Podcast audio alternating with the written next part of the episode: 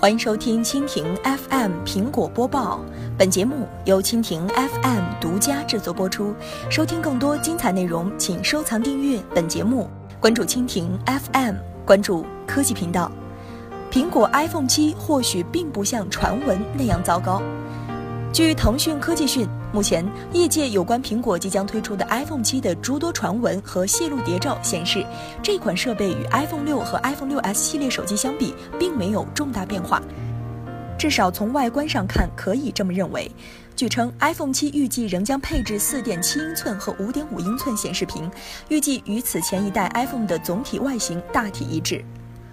据消息人士透露，下一代 iPhone 手上的主按钮仍将是实体按钮，以效仿类似于 Force Touch 相同方法的触碰感应功能。尽管这种设置不会从根本上改变此设备的功能，但是这种主按钮似乎要比实体按钮更加简洁得多。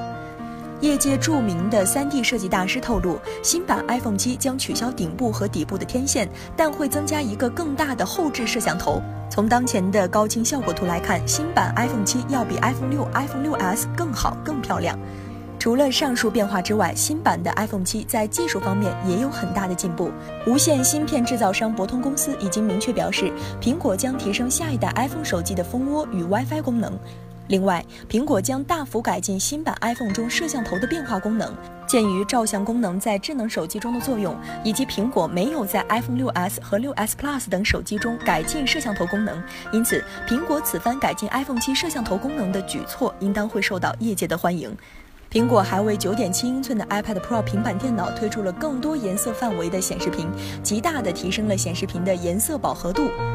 目前来看，业界的多数人认为，可能要到二零一七年才能迎来苹果大幅改进后的 iPhone。